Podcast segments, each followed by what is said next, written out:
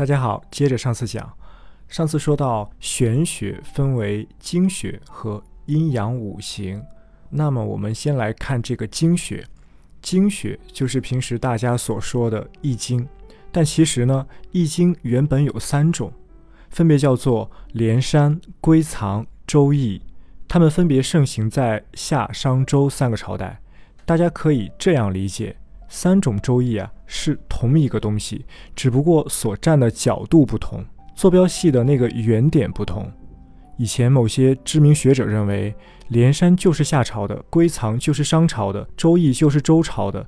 这种看法是不正确的，因为现在的考古证据表明，在某个历史时期，比如说春秋战国时期，这三种易经是同时存在、同时运用的。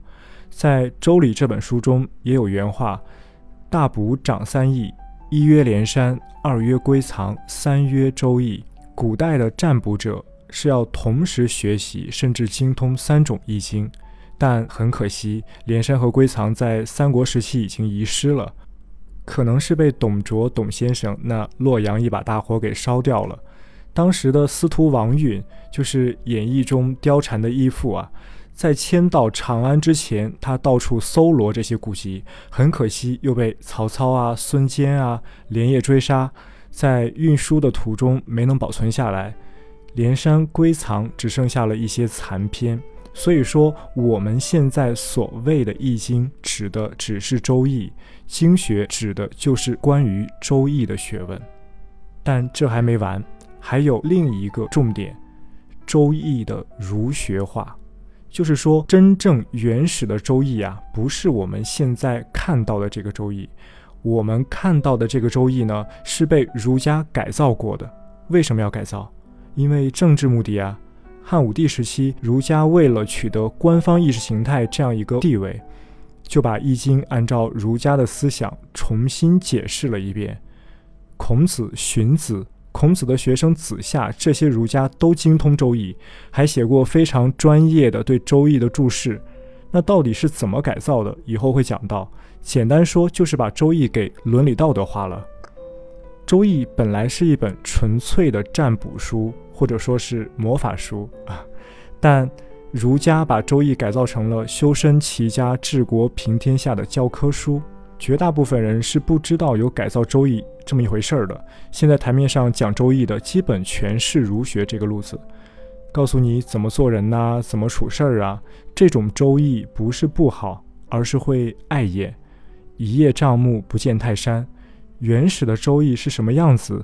考古上已经有了比较大的进展啊，《易经》现在已经修复出来了一部分。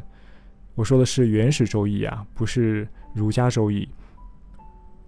但《易经》是怎么来的呢？现在还没有一个定论。无论它怎么来的，《周易》都是一个完整且独立的体系，和后面要说到的这个阴阳五行完全不同。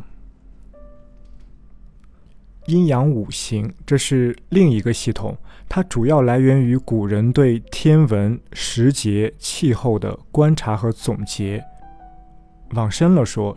这和我们整个中国文明息息相关，比如十二个时辰、月有三旬、官方历法，甚至中医等等。